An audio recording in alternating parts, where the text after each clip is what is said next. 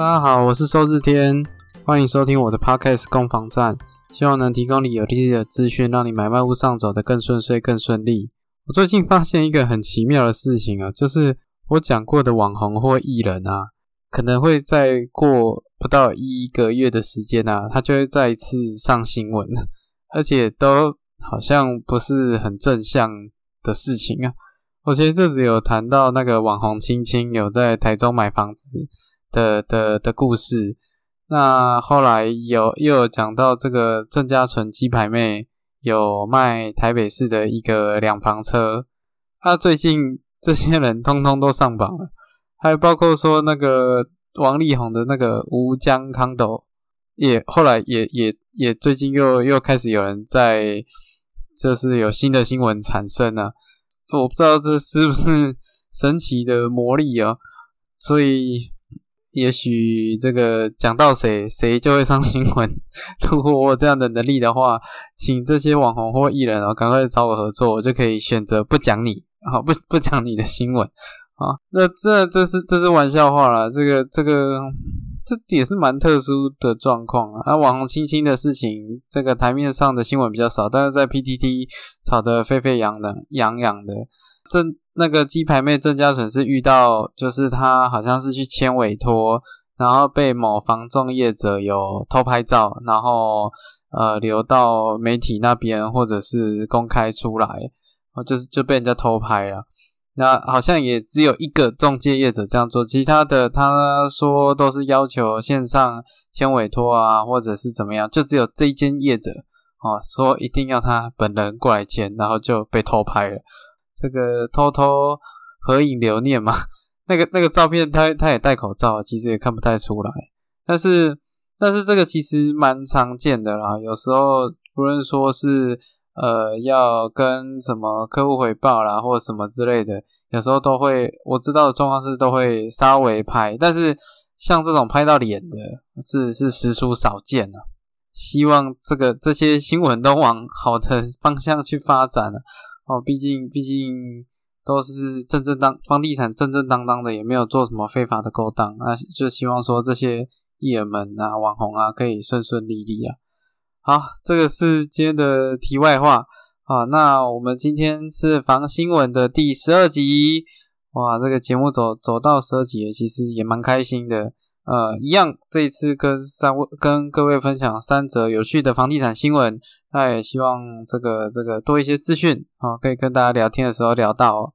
那首先第一则，两千万买套房，您要东区一张床，不要乡下一间房。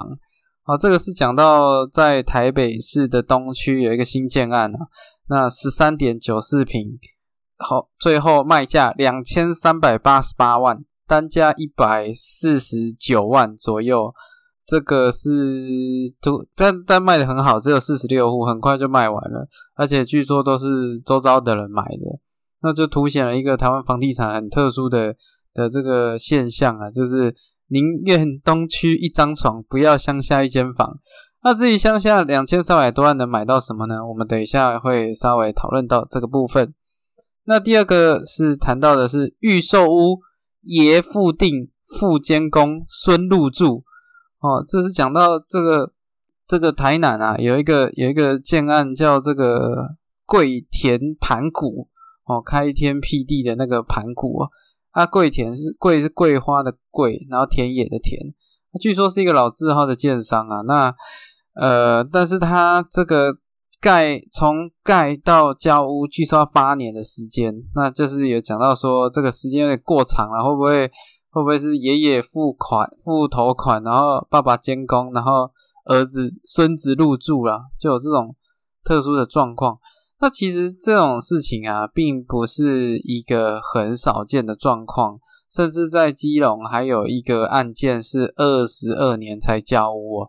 那这个会对消费者有什么一些冲击或影响？我们等一下也会讨论到哦。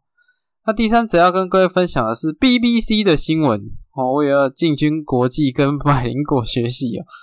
这个 BBC 里面有谈到元宇宙买土地。啊，我我是否应该进军元宇宙去买这个虚拟土地的事情啊？那我也试着用我的方式跟跟各位分享这个新闻啊。那我觉得这可以观察看看，毕竟那个 FB 改名之后，哦，这个确实有。确实有蛮大的一些影响啊，元宇宙的不论说是概念股啊，或者是一些商机啊，好像都蓬勃发展。那甚至有一笔将近台币七千两百万的虚拟土地的交易哦，也在悄悄在发生哦。好，这个废话不多说，我们就开始今天的房新闻设计。第一则要跟各位分享的这个两千万两千万买东区套房哦，两千多万可以在台湾的各地买到什么样的房子呢？我这边有稍微查了一下这个非常常见的不动产交易平台五九一，好五九一的平台上面，我用两千三百万去搜寻台东，好，那在台东呢，只能找到三个三间房子。你如果是设定两千到两千五百万，你在台东只能找到三间房子，然后全部都是大别墅，好，屋龄只有五年，主建物加起来一百零八平，全幢一百一十四点五五。啊，两千一百万啊，这个比刚刚讲的这个东区东区的房子还要来的总价还来的低哦。那今天是两千三百八十八，台东的别墅一百一十四平的只要两千一百万，大家可以考虑看看。好，这是台东的状况啊。那如果我们在范围往别的地方前进，我们选择屏东啊，屏东屏东好像去年据说也涨蛮多的。屏东的话选择比较多哦，有四十二间可以选。那一样大部分都是别墅，但是平数呢就少了大概四十平哦。我查到的这些案件，第一页啦哦，平平数大概落在七十八平啊、六十六平啊、哦八十二平啊左右啊，大概两千两百多万左右哦。那这个照片都很漂亮，看起来都是如果退休可以住在这个房子，应该是非常的惬意啊。那我们再往这个往往往北前进哦。我们如果到台中的话，这个预算能买到什么？逢甲透天十五套，哈，十五间套房，收租套房，晋升包租公阶级哦，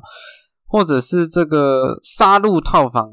低总价高投报透套，躺着赚你最爱啊！这个总共二十一间哦，在这个杀戮的北市东路啊。哦，所以如果你有这个预算的话，你在台中可以直升直接晋升成包租公、包租婆，哦，也是蛮不错的。好，那我们来来再往北移动，我们再回到这个东区哦，台北市。诶，台北市的话，你可以买到两千多万，可以买到什么？这个这个新川普信义路五段十二年的的大楼，平数是二十六点二六平。啊，主主家主建物八点四五小套房啊，如果到这个中正区的同安街也是小套房啊，如果到大安区的光复南路也是小套房，所以两千多万在台北市确确实实真的是只能买套房啊。那台北有两千五百一十五间可以供你选择，但我我没有细查每个案件，但是我相信套房占的比例哦不会太少啊。那我只能说，这就是城乡差距啊。毕竟你在北部工作机会啊、生活啊等等方式，即便说郊区的房子再便宜哦，呃，可能都会受限于工作或者是教育资源、医疗资源，还是嗯没没什么本钱跟这个市区去抗衡呢。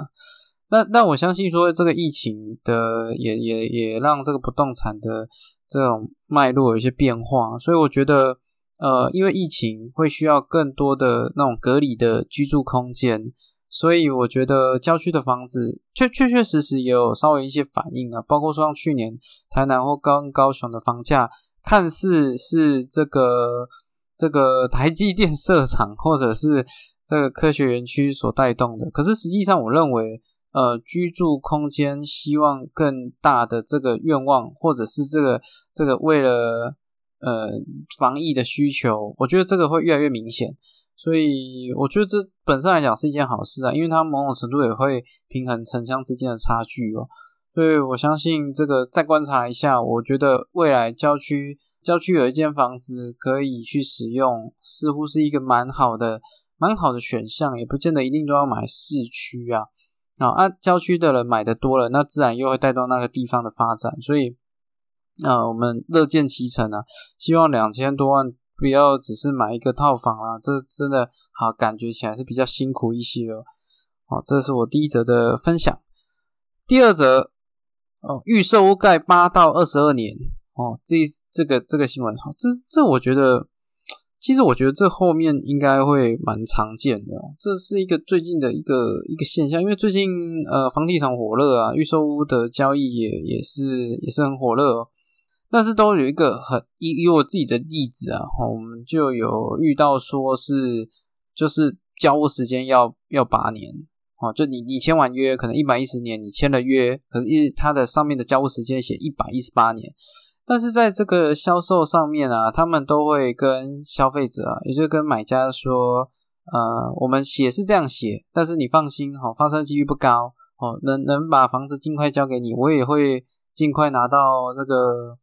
剩下的款项嘛。所以，我们公司是按就是定时间是这样定，但是你放心啊，我们会在三年内就把这个房子给盖好啊，等等之类的。呃，合约书怎么写就是怎么写。哦，我遇到那很夸张的是，交屋时间可能隔八年，可是他的款项必须要两年内全部都汇进去。啊，这这个我觉得就是一个很、很、很、很、很、很不 OK 的状况啊。那当然，我相信建商跟代销他们也希望可以尽早交屋，可是会遇到一些状况啊。就像最近，呃，最近我不确定北部发生的几率高不高，就是就是有发生那种状况是会有建商跟买买方说，呃，不好意思啊，我交不了屋啊，因为疫情的关系，导致这个移工没有办法进来台湾，那我的人力有有缺少，所以导致这个施工的时间有有有有变化。各位，这是一个不不合逻辑的事情。好，如果建商有这样跟你讲的话，请你很义正言辞的跟他讲说，这个这个理由你不能接受，原因是说这个移工啊，在建筑业的比例。哦，是外籍移工的比例其实非常非常的低哦。你你去看工地啊，大部分还是像那个那个台剧啊，做工的人里面，大部分都还是台湾人，呃，应该说还是移工的比例相对来讲不高啦。哦，相对来讲不高，所以他拿这个东西讲啊，其实是不合逻辑的。移工比例本来就不高，怎么会影响到他的他的这个施工时间呢？所以这这是这是一种说法了。那。还有一些会讲说什么缺工缺料啊等等之类的，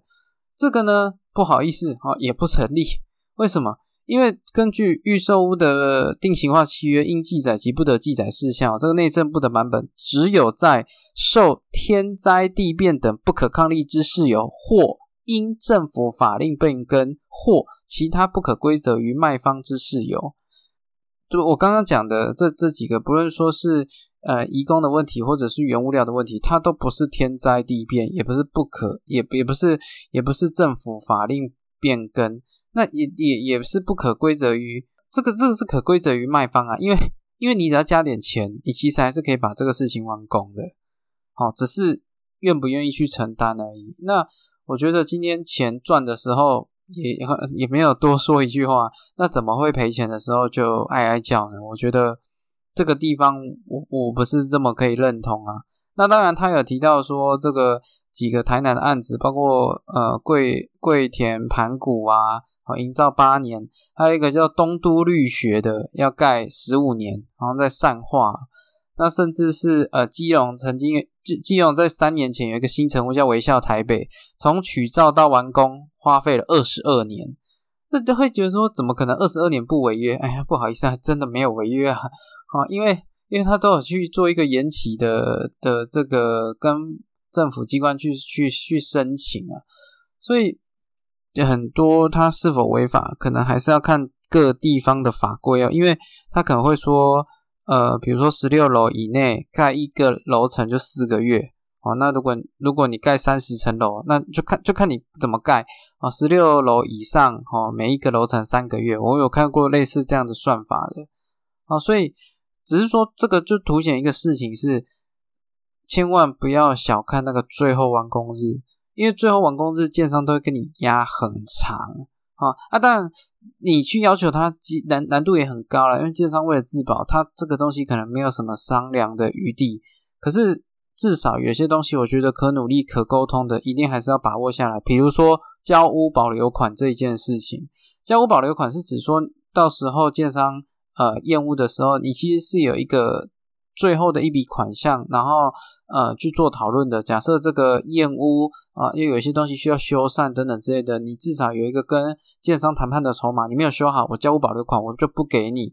好，可是实物上面很多都会。双方会在特约把这个交屋保留款原本内政部是写说百分之五总价的百分之五，可是会莫名其妙被改成哦五万块，或者甚至我看到更夸张的有看到两万块啊，按这个这个我觉得就会不妥了，因为毕竟合约怎么写，事情就是怎么走，所以我我最后给这个有预售屋的想购买的人的一些建议哦，就是至少不管怎么样，第一个先看合约有没有问题啊。合约有没有问题的标准，请看一下内政部的这个不动产呃预售屋买卖定型化契约应记载及不得记载事项，你先去看一下到底有没有哪边不同哦。这个是第一步，先看合约有没有问题。第二步不要乱签名啊，他只要一一要动什么地方，因为他一定都是双方合意会盖章加签名的，不要乱签名。签名前先想一下，好，先问一下你的房仲朋友，或者先问一下，好，没什么坏处，不用急着签，好，不会这么快，真的啊。那第三的话就是想想你的最大利益，这是什么意思？就是今天在跟建商周旋的时候，我们不是说要要跟建商拼一个输赢啊，只是想说你的最大利益是什么？哦，是是做一些补贴呢，还是还是工期如你所愿呢？还是价金上面有一些退让？哦，这一些我觉得先想想看，对你来讲，不要说硬要人家交屋或硬要建商怎么样，我觉得先想想看自己能争取的最大利益为何。最后的建议就是，如果真的让你很不开心、很不开心、很不开心啊，你就找消保官啊，找消保官，很多事情会迎刃而解。什么坚持不能换约的啦，去找消保官沟通，诶，忽然又变可以换约了啊，或者是说这个这个这个款项付款是有问题啊，诶，找个消保官过去好像又正常了啊啊，但是因为并不是这么多人会做这件事情，所以我觉得很多的建商还是。还是在走一些非法的，不能说非法，就走一些灰色地带。他都是用双方合一的方式去去做合约书上的的修改，所以真的你很不放心，很很很不放心的话，那就问问消保官吧，也许也可以得到一些呃有利的建议啊。那希望大家这个预售都能顺利交屋啊。我我自己是没那么乐观这件事情，因为真的太多的预售买卖，那也太多的。太多的里面太多的秘密在里面呢，那真的合约书看清楚啊，没有什么坏处。OK，好，最后一则要跟各位分享的哦，元宇宙炒房，我该到元宇宙买块虚拟地产吗？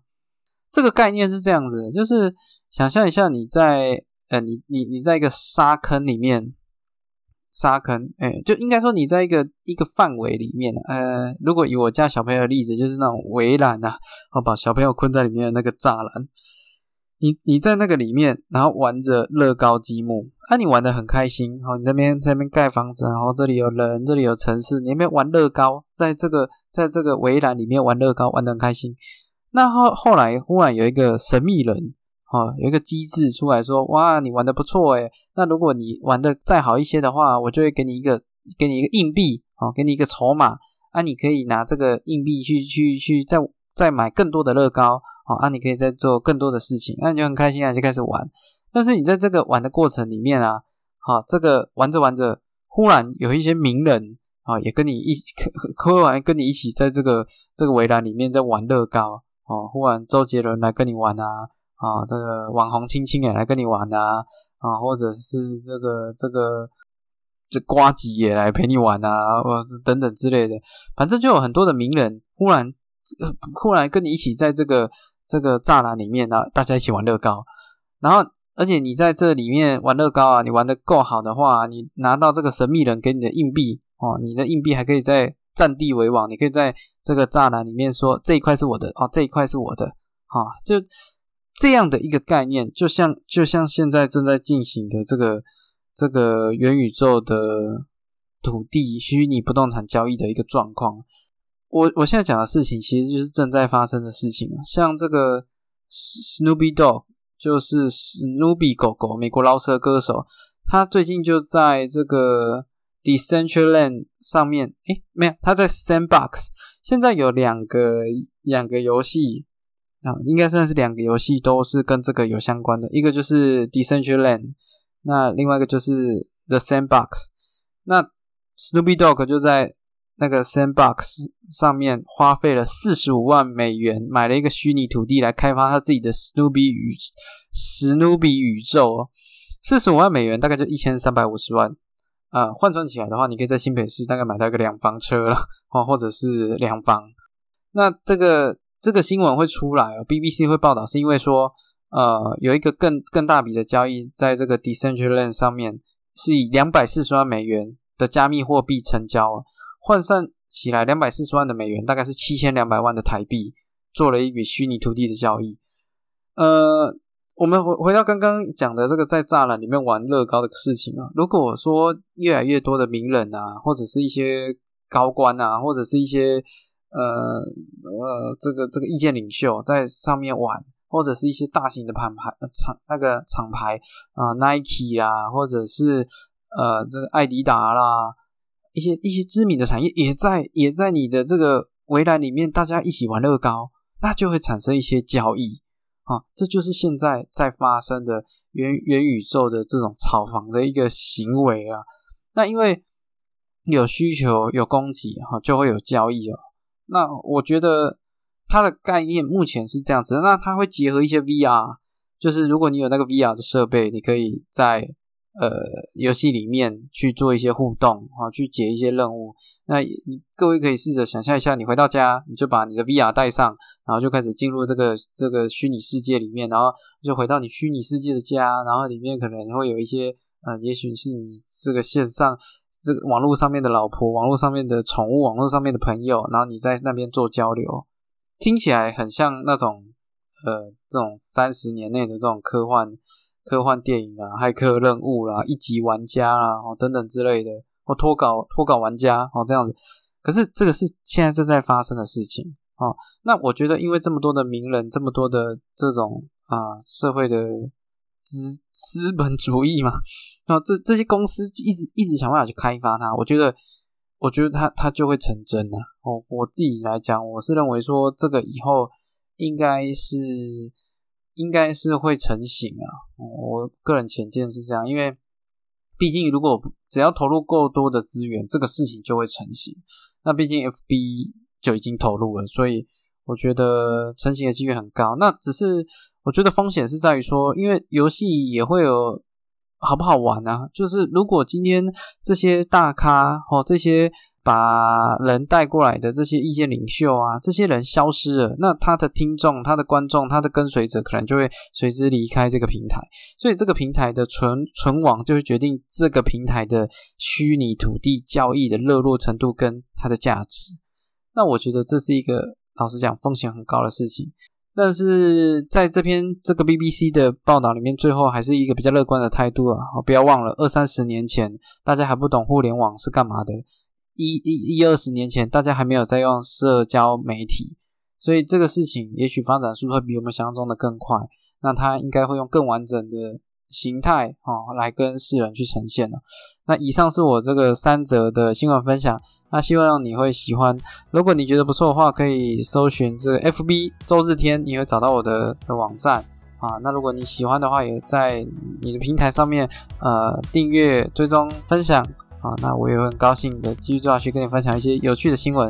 啊，我是周日天，谢谢你收听到最后，祝你有愉快的一天，拜拜。